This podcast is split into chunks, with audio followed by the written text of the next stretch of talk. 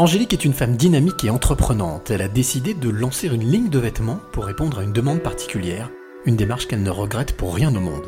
C'est la rencontre inspirante du jour. Je m'appelle euh, donc Angélique, j'ai 39 ans et j'ai créé les monocyclettes parce qu'il y a 4 ans, j'ai eu un cancer du sein et je me suis retrouvée confrontée à certaines difficultés, notamment suite au traitement de ce cancer et à l'ablation du sein.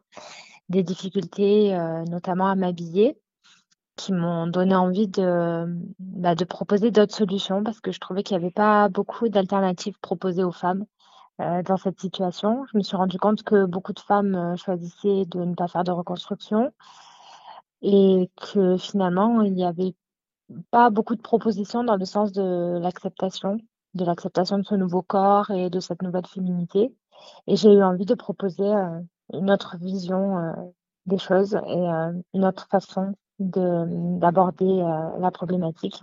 Donc j'ai créé une marque de vêtements asymétriques et une marque de lingerie aussi qui permet de sublimer la symétrie sans la cacher. Mais comment t'es venu euh, le déclic? Parce qu'il y a le moment où on a, l'idée, au moment où on se lance. Euh, le déclic, je, dirais qu'il est mis en plusieurs, plusieurs étapes. D'abord, il y a bah, la difficulté quotidienne où on se dit, bah non, là, c'est plus possible, il faut vraiment, faut vraiment trouver quelque chose. Euh, et puis, euh, je crois qu'un des déclics, euh, quand même, ça a été un projet sur lequel je suis tombée au cours de mes recherches sur Internet, un projet hollandais, si mes souvenirs sont bons, qui s'appelle Monotonie 2.0, qui m'a beaucoup marqué. Et c'était un, défilé de maillots de bain haute couture, donc un, projet artistique, hein, euh, mais qui m'a qui m'a vraiment euh, bouleversée parce que il s'agissait de proposer des donc des maillots de bain haute couture avec enfin portés par des femmes donc ayant subi une mastectomie. Et ces maillots de bain donc euh, étaient laissés apparaître la cicatrice et, euh, et, j'ai trouvé que c'était tellement esthétique, j'ai trouvé ces femmes tellement magnifiques que euh, je crois que ça a été la première étape qui m'a permis de me projeter en fait, euh, euh, sans ce sein et, dans une nouvelle féminité. Et je me suis dit, mais ça, il faut le proposer, il faut le rendre abordable, en fait.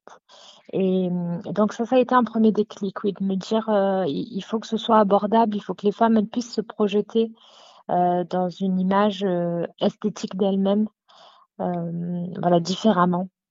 d'avec une prothèse ou une reconstruction, quoi. C'est possible de faire autrement. Quelle est l'émotion, on va dire, oui, c'est ça. Le ressenti que tu as quand tu as un nouveau modèle qui sort, que tu crées.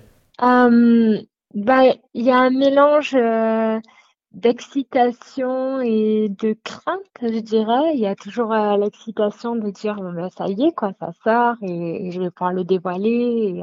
Et, et, puis il y a toujours un peu la crainte aussi de se dire est-ce que ça va plaire, est-ce que ça va convenir, est-ce que c'est est-ce que c'est bien? Est-ce que voilà Donc il y, a ce mélange-là toujours de, entre peur et excitation. Et quelle est la part justement où on va dire euh, euh, oui la part de la famille là-dedans, de l'entourage pour euh, pour se lancer dans une aventure entrepreneuriale comme tu l'as fait suite à, ce que tu as vécu? Bah, Bien sûr que c'est important parce que faut quand même être soutenu. C'est c'est quand même un projet euh, qui, euh, qui, qui, impacte hein, toute la famille parce que euh, bah, se lancer dans l'entrepreneuriat, c'est même, euh, comment dire, euh, assez lourd, entre guillemets, même si ce que je fais me passionne et que du coup, j'ai pas toujours l'impression de travailler, mais, mais en fait, c'est quand même beaucoup, beaucoup de travail, c'est une grosse charge de travail. Donc, il faut que la, la famille soit partie prenante du projet, je dirais, parce que sinon, ça peut être très compliqué. Est-ce qu'avec le recul, tu as envie de dire que tu es heureuse? Ah, mais oui, complètement. Ah complètement, je je je suis, euh, très, très heureuse de ce choix et heu et heu, voilà, je me je me lève tous les matins, avec, avec le sourire, même quand parfois c'est difficile ou ou que j'ai pas beaucoup dormi, parce que ça m'arrive souvent. Euh, mais euh, il y, a, y, a, cette, citation euh, qui dit, euh, je ne sais plus qui, qui dit que hum, si tu trouves un travail euh, qui te passionne, tu n'auras plus l'impression de travailler un seul jour de ta vie. Ben, euh, moi, c'est un peu mon cas en fait, depuis que je suis dans ce projet. Donc, je, la, comprends. Angélique, quelle est la, la clé que tu aurais envie de donner à celle ou celui qui t'écoute maintenant? Euh, je crois que ce serait vraiment d'écouter sa petite voix intérieure, de, de vraiment suivre son instinct parce que, euh, alors bien sûr, il faut réfléchir, il faut euh, euh, pas toujours se lancer comme ça sans.